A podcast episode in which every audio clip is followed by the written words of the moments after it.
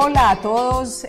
Volvimos en el 2024, mesa central del periódico El Colombiano, para contarles las noticias bien contaditas, con todos los detalles que hay por detrás, las tres noticias más importantes de esta semana, este comienzo de año, que estuvo movido porque hizo Isolda María Vélez, eh, macroeditora de actualidad, y Juan Diego Ortiz, editor de la sección Metro, eh, me acompañan en esta edición. Estuvo una semana más o menos movidita porque enero siempre es como lánguido, empieza despacio, pero, pero, pero hay cositas para sí, contar. empezó movido el año Luzma, eh, pues hubo hasta terremoto. Acuérdese que hubo lo de Japón y todo Ah, eso. no, no, A terremoto, nivel y- internacional, pues No, fue pero- impresionante, pero, ya. Y aquí en lo local, Juan Diego, ¿qué tal esos accidentes tan graves en, en la vía? Uno venir del paseo de Tolú de fin de año, del paseo en Montería y, accidentarse. Muy curioso eso, ¿no? Sí, Esos dos buses. Un saludo Luzma para vos, para ellos y para los que nos ven. Efectivamente Luzma, muy triste lo que ocurrió en la madrugada del jueves en la vía de la costa, en el norte antioqueño, entre Santa Rosa y Don Matías, porque fueron dos accidentes con diferencia de cuatro horas y como 17 kilómetros. Incluso el bus que se accidentó después había visto ya como un bus se había accidentado en el E- camino. Ese detalle lo leí en nuestra crónica que hizo Álvaro, eh, que fue hasta el lugar de los hechos. El bus que se, uno el que se accidentó después, como usted dice, pasó y vio el accidente del otro bus. Es increíble. No saber que el destino le, le- le tenía también y accidentarse. que acaban de cambiar de conductor, que hablamos con el, con el conductor pues que terminó accidentado y, y el bus hacia abajo en una de esas, esas carreteras muy peligrosas. Eso muy iba a decir yo, es que esa, esa vía siempre ha sido considerada muy peligrosa cuando uno va es hacia como la una costa. vía maldita. Sí. En el complemento del tema que sacamos hoy hablamos de que es como una vía maldita de que se resumen como ¿Cuál? La que viene desde... Matasanos. la, la vía a la costa, pues La la, la que pasa se por llama Antioquia. Matasanos. Lo que pasa es Entre que es el alto de Matasanos, Matasanos. después Ventanas, y Ventanas. ahí Don Matías, Santa Rosa, Yarumal, siempre hay quemas de carros, hay accidentes Bueno, hay muy que tener tristes. mucho cuidado cuando, cuando se hay vaya paros, por esa vía. ahí fue el paro minero en la vía de la costa, cada rato cierran, es un, y además va a quedar abandonada después de que las 4G empiecen a funcionar, porque la ida para la costa va a quedar acá por el nordeste a salir a Y Caucasia. las vías otra noticia triste fue lo del atropellamiento de, de un ciclista que, que falleció allí en la avenida regional, ¿no? Sí, por Ciudad del Río. Lamentablemente hubo, eh, se enredaron, iban dos ciclistas, uno se enredó, eh, cayó y venía un Se chocaron entre los dos Se ciclistas. enredaron, como que se trastabilló y cuando cayó venía un camión de la Secretaría de Movilidad. No, Lamentablemente el ciclista murió, 48 además, años. Además de lo, es decir, empieza un año un poquito durito, los, los, incendios, Los incendios forestales en todo el país. Están desatados, Luzma. Hay una alerta roja en, en 747, bueno, hay una alerta en 747 municipios y 495 por las altas temperaturas y la ocurrencia Bueno, de incendios ver- forestales. a mí me tocó ver el de Bello del lunes, eh, del lunes pasado que fue día de fiesta. Sí. Se veía desde el otro lado de la ciudad, era como formaba una V y era realmente impresionante cómo parecía la voracidad que hablan de los incendios, uno la sentía ahí en ese... en Claro, y eso obligó al, al gobierno a decretar un- una urgencia para que todos los, los municipios activen los cuerpos de bomberos y todo esto, porque en realidad esto acompañado de las altas temperaturas y en estas zonas de alta montaña sobre todo es donde más se dan Y esos siempre se habla de un incendios. porcentaje que más del 90% de los incendios son provocados. Claro. El de Bello Claro. fue por un globo que tiraron, incluso pues el director del DAGRAN, eh, Carlos Ríos, estaba hablando de judicializar y buscar la gente porque puso en riesgo mucha comunidad. No. Claro, y son 62 incendios que solamente han ocurrido en los 11 primeros Entonces días. hay es- muchas cosas que todos como ciudadanos podemos hacer para evitar incendios, para evitar accidentes. Eh, Entonces pongámonos pilas pues para que el 2024 que empezó un poquito trágico no se convierta en algo peor. Vamos con nuestros temas. El primer tema, Isolda, ¿qué fue lo que pasó con la primera dama Verónica Alcocer, la esposa de Gustavo Petro? Luzma, eh, resulta que hay unas denuncias muy graves, delicadas, porque ella está andando con un séquito de personas que la están acompañando a sus misiones internacionales e incluso aquí a nivel nacional, de unas personas que se están ganando mil millones de pesos en contratos y son el maquillador, una, una asesora de imagen y está también eh, Fotógrafo. un fotógrafo que son los que están haciendo este acompañamiento de la primera dama. Eso más o menos cuánto cuesta. Mil millones de pesos. Al año. Al año. O sea, son como 56 millones eh, en pagos mensuales. Porque cada uno, pues el fotógrafo, que es Mauricio Vélez, es un, fotógrafo muy reconocido, que ha hecho libros y que es, artista. es el que le tomó la foto a ella montándose en un árbol, eh, con unas botas que luego se las criticaron, pero el, el que empezó a hacer una imagen de ella como para postearla como una figura como Lady D. Sí. Eh, ese señor cobra 20 millones de pesos. Es decir, yo no recuerdo en ninguna eh, presidencia ni en ninguna instancia pública que un fotógrafo cobre 20 millones de pesos mensuales por hacer su trabajo. Claro, y salieron a decir ahora desde la presidencia justificar que estas personas también cumplen otras funciones, pero realmente lo que uno ve es que están es al servicio de ella. Y, no solamente el fotógrafo, el maquillador. es decir, nunca habíamos visto en la historia de nuestro país que se le pagara a un maquillador otros 20 millones de pesos, entiendo que A 10, 10 millones, 10 millones se le pagan, sí. Y a Carolina Plata que es la asesora, que es una gran amiga de ella, es a la que se le paga también 20 millones de pesos. Ese también parte del escándalo fue que viajaba con, con, una amiga, es ella. Es ella, es Carolina Plata, la que, digamos, está contratada como en labores de, de protocolo, pero en realidad ella está con, con, la primera dama en todas partes. Entonces, los contratan a través de la, de la oficina de la Consejería de la Reconciliación que es también una ficha de, Verónica Alcocer, que es el señor Álvaro González. Entonces, a través de esto se están haciendo todas estas contrataciones y ahí es donde se está camuflando le, quiero decir, Es que esta señora Carolina Plata no es cualquier persona. Es la esposa de Danilo Romero, que es un empresario santanderiano, uno de los principales financiadores de Gustavo Petro. Lo ha acompañado en la alcaldía de Bogotá, lo ha acompañado en la presidencia de la República y este señor como que tiene negocios en el, sector de la energía. Y bueno, pero no me quiero ya, y parece que le están haciendo ayudas en el sector de la energía para él ser más próspero en lo que él está invirtiendo. Pero volvamos con la primera dama, es que en realidad la preocupación que hay aquí es que como la primera dama, como un gobierno que se dice de izquierda, progresista, que se dice que está velando por los pobres, es justamente el gobierno que hace lo que ningún otro gobierno ha hecho y es gastarse millonadas en asuntos estéticos de la primera dama. Es decir, es que no tienen ninguna presentación. Luzma, y acuérdate que también estuvo el tema de Nerú. Acuérdate que al comienzo el gobierno eh, también se dijo un entrenador personal para la primera dama. Nerú que se hizo muy famoso, él fue de los primeros entrenadores en Bodytech. Él era, eh, daba clases de baile, se hizo muy famoso en Bogotá por la zona de Chapinero y su fama tal vez lo llevó a que la primera dama lo contratara. Sí, es que no es solo Nerú. Claro. Es... Y, la, y, la, y ella también, Eva Ferrer, que fue su primera dama de compañía, porque esta, la, la que estamos mencionando ahora es otra, es otra sí. Plata, pero Eva Ferrer, que era una española, la trajeron, la pusieron de consejera de la reconciliación. No, primero de consejera de la juventud, después de consejera de la reconciliación, con el único propósito de que fuera la dama de compañía de la primera dama Verónica Alcocer. Es que realmente es un escándalo de unas dimensiones que, que tal vez como este gobierno nos ha acostumbrado a tantos escándalos, como que tal vez no nos, no nos acudimos lo suficiente. Claro, pero es vergonzoso. O sea, el tema de la austeridad pasó por Yagache, digamos, en lo que es el despacho de la primera dama, porque finalmente esa consejería se está utilizando para el beneficio de la primera Imagínense, la de la reconciliación, es decir, el gobierno se ha pifiado en todo lo que tiene que ver con reconciliación y con paz, pues le está saliendo muy mal todo.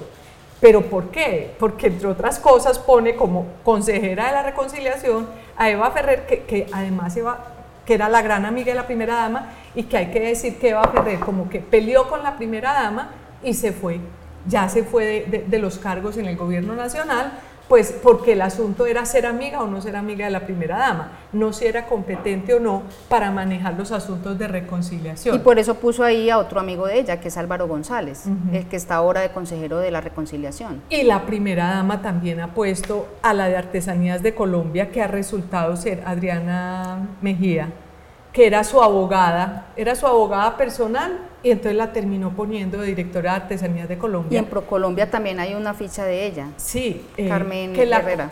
que la conoció, en ProColombia la conoció en, en la pandemia una extranjera que vino, creo que de viaje a Colombia, la conoció Verónica Alcocer y entonces decidió ponerle. Y acuérdese que en el ICBF también había puesto a la señora que tomaba el tinto con ella, la vecina. Es decir, Verónica Alcocer decidió que su grupo de té de amigas eran las que tenían que manejar el Estado colombiano.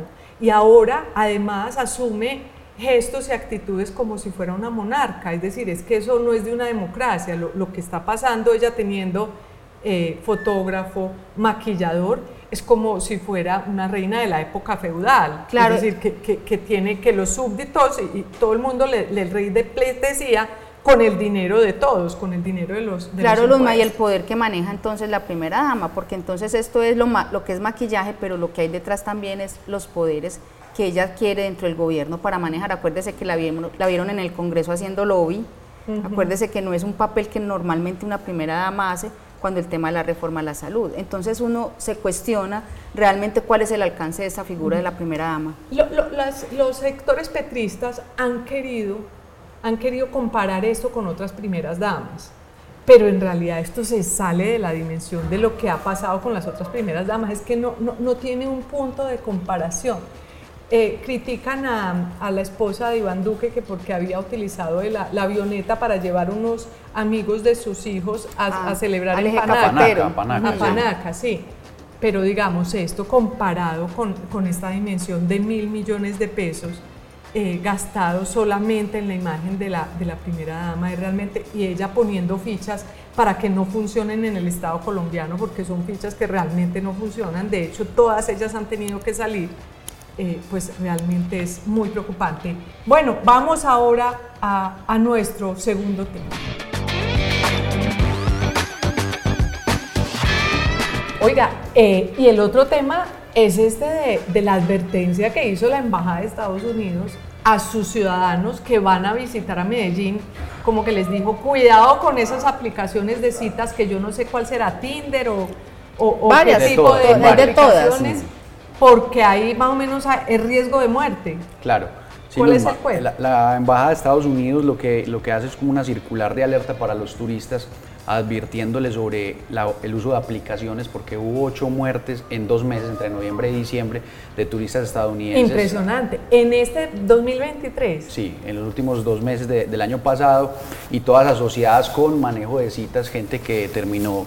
Eh, eh, pues hay homicidios, hay suicidios, hay sobredosis, pero todos relacionados con encuentros a través de plataformas de citas con mujeres de acá de Medellín. Eh, es decir, los turistas que están viniendo a Medellín lo que vienen es a consumir droga, no los turistas todos, pero hay un, cierto turismo. Un turismo sí, hay un, a consumir droga perfil, y a buscar mujeres en las, en las, plataformas. A eso vienen porque el denominador que, que hemos visto, el año pasado fueron alrededor de 30 muertes la mayoría asociadas a homicidios o a muertes por sobredosis después de muchos días de fiesta en hoteles de la ciudad, sobre todo en el poblado. Y en bañeras, ¿no? Y en bañeras. Es que, es que eso es lo que me llama la atención. Primero, pues que, que el turismo en Medellín se ha convertido en un, en un ejercicio de alto riesgo porque que en un año se mueran 300, 100, 30. 30, perdón, porque es que le iba a decir, es que también lo que advierte Estados Unidos es que en el tercer trimestre del año pasado es decir, de julio a, septiembre, les robaron a 200, a 200 ciudadanos. Eso puede querer decir que a los que no les roban, los más, pues, o, terminan muertos, se mueren. Que, en el proceso de, robar. sí, una de las advertencias al final de la circular dice, si lo van a robar, no ponga resistencia, porque la mayoría de gente que pone resistencia termina muerta. Ay, no solo eso, y les dicen, usted no, no, entre, no entre con recién conocidos a su hotel sin advertirle al del hotel que le tome foto y que, no, y que tome los datos, porque lo que uno siente ahí, con todos los que se mueren, porque este año fueron 30, pero desde hace por ahí dos años o dos años y medio vienen muriendo personas en jacuzzis, en bañeras, mm. que no sabe uno si es que los escopolaminan, porque nuestro compañero Nelson Mata, en uno de sus episodios de, de Revelaciones del Bajo Mundo, contó un hecho.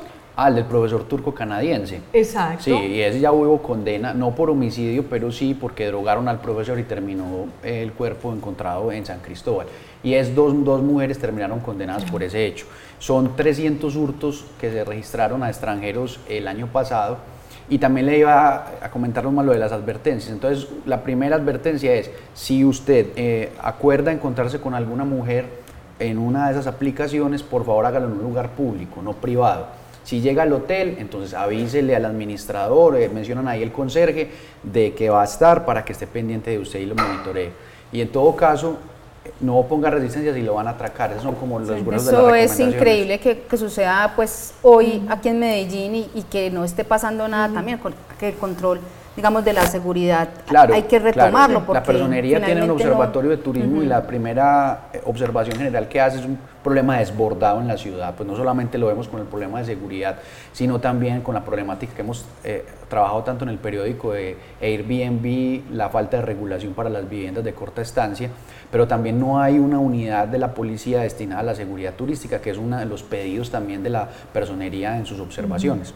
Pero, pero yo quería volver sobre el punto de por qué se mueren en las bañeras. A mí me da la impresión que con esa historia que estábamos narrando de, de las dos mujeres que hacían parte de una banda, porque al uno escuchar los audios, lo que uno ve es que ellas se ponen de acuerdo y dicen, no, ya tengo uno, ese se puede robar fácil, ese no sé qué. Entonces, como que para robar a muchos les dan alguna escopolamina o alguna cosa, no sabe uno si precisamente los invitan como a un estado, como venga, metámonos a la bañera, le dan la escopolamina para robarle y de pronto se ahogan en la bañera o en el jacuzzi precisamente. Claro, se quedan dormidos con el exceso de drogas. Porque a muchos les han dicho que son sobredosis. Acá también hay desde el otro lado también capturaron 48 extranjeros por ese perfil que hablamos de, del mal llamado turismo sexual, ah, que es la explotación sexual con las niñas eh, y niños de Medellín y Bello sobre todo. Capturaron 48, muchos que hemos sacado perfiles de depredadores porque publicaron los videos en, en redes sociales o en grupos de, de, depredadores sexuales o de pedófilos. Entonces también hay otro tipo de perfil porque también los extranjeros no solamente han contribuido a que se dispare el crimen acá en la ciudad también en ese tipo del mal llamado turismo sexual. Claro, e, es muy lamentable y yo creo que tiene una labor muy importante el alcalde Federico Gutiérrez en recuperar una idea de que el turismo en Medellín no es droga y prostitución, pues sino que, que el turismo en Medellín, Medellín es una ciudad con una eh, industria creativa fascinante, con una naturaleza maravillosa, con la gente, con un clima espectacular. Entonces, creo que es hora de que empecemos a, a, darle la vuelta a esto porque se nos puede convertir, no es solamente por ser Medellín, casi todas, hablábamos con la directora mundial de la Organización Mundial del Turismo, que es colombiana, y dice que en realidad las ciudades que se vuelven como epicentro de turismo pues sufren este turismo que es medio, medio vandálico, es decir, gente que en su país no hace daños, pero que sienten que, pueden ir a, que están libres. Pero yo creo que es una tarea es un problema desbordado. súper fundamental porque Medellín por ahora está siendo una ciudad de alto riesgo para los turistas.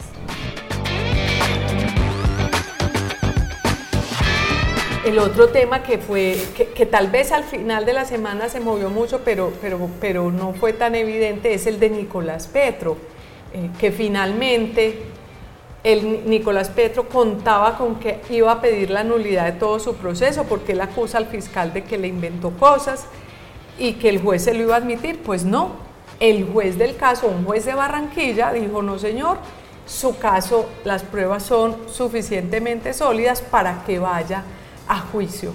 Entonces se le enreda la vida a Nicolás Petro y de paso a Gustavo Petro, su papá, el presidente, porque el caso de Nicolás Petro tiene que ver con la financiación de la campaña presidencial de Gustavo Petro. ¿Qué fue lo que pasó Isolda ayer en esa audiencia? En esa audiencia ayer, Luzma, pues eh, el fiscal, como usted lo dice, pudo demostrar que el proceso era sólido, que las pruebas que se tenían para acusar a Nicolás Petro de enriquecimiento ilícito y lavado de activos sí tenían un asidero porque la, defensa de Nicolás Petro intentó desvirtuar, decir que las pruebas no eran sólidas, pero el fiscal sacó a relucir todo el seguimiento que se le hizo a las finanzas de Nicolás Petro y pudo demostrar que efectivamente él no tenía cómo pagar eh, toda su vida eh, o lo que estaba justificando como gastos. Ese listado es impresionante. Sí, Luzma, mire, el fiscal le recordó que En seis meses. En seis Todo meses. esto pasó en seis claro, meses. que, que te paga un arriendo de un apartamento por 23 millones entregados en efectivo. Los pagaba en efectivo. Él pagaba 23 millones de pesos, los pagaba en efectivo. Hágame el favor. El arriendo de una casa por un valor de 86 millones. El arriendo de otro apartamento por 38 millones. Una cuota inicial de la casa, de la famosa casa que iba a comprar por 600 millones. La compra de un vehículo por 200 millones y gastos en almacenes por los 157 famosos gastos millones. que sí que, que su esposa en ese momento Daisuris eh, compró de todo en centros comerciales. Eso suma eh, como mil 1.450 millones, decía el fiscal. Usted tendría que haber tenido 1.450 millones para sufragar todos esos gastos y resulta que el salario era de 200 millones. Porque él era diputado. O lo que Y, tenía en su cuenta sumando, 200. Sí, sumando como diputado le daba eso. Es más, es más, hay un detalle que no se ha destacado lo suficiente y es que el fiscal menciona que pudo haber una falsificación de, eh, de la declaración de renta, porque al parecer, para tratar de justificar el dinero, fa- habría falsificado la declaración de renta. Eso le daría otra, otros años eh, en el evento de que en, la- en el jue- en el juicio lo encuentren culpable, le Otra daría imputación, otra otra imputación. imputación y otros, y, otro, y otros años de cárcel, porque una de las preguntas importantes aquí es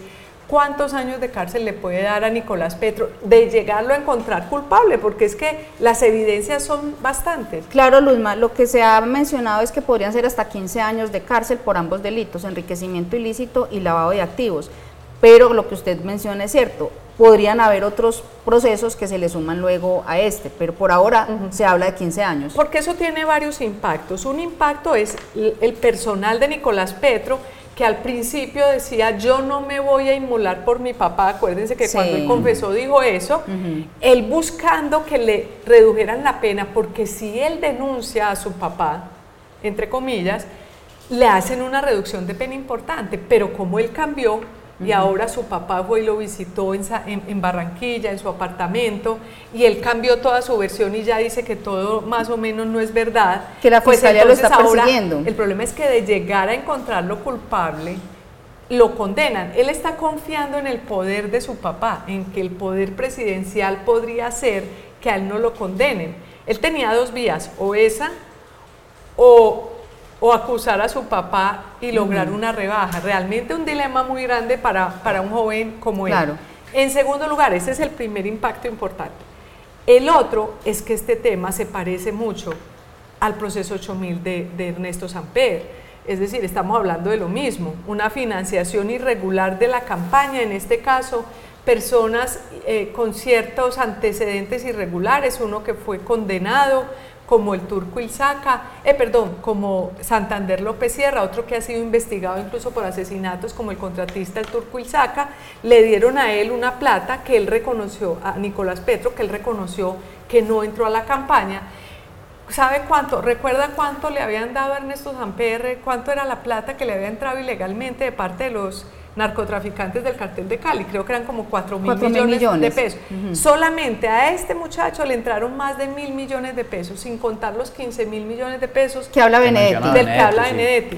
Entonces estamos hablando, yo no sé, el otro era el proceso 8000, yo no sé si este es el proceso 20000, pero es porque es muy parecida la historia y, y ha sido muy parecido el- el- la reacción de Gustavo Petro que ha tratado de poner cortinas de humo, de hacer anuncios escandalosos para distraer la atención de la ciudadanía, de la opinión pública, y de hecho ha logrado distraer la atención de la opinión pública, pero este tema de, de financiación es gravísimo. Y además, pues está caminando también rápido, Luzma, hay que decirlo, pues la fiscalía, digamos, se ha parado en la raya y ha logrado mover el caso, porque en realidad llevamos un año como del, del proceso, Claro. pero realmente ha sido rápido para lo que normalmente funciona la justicia. Falta ver qué va a pasar cuando haya cambio de fiscal, Claro. que es también una de las apuestas que tiene el presidente. Estuve entrevistando al fiscal general y me dio la impresión que también, pues, no, no, no me lo quiso decir, pero me dio la impresión que también va a haber decisiones sobre el presidente de Ecopetrol,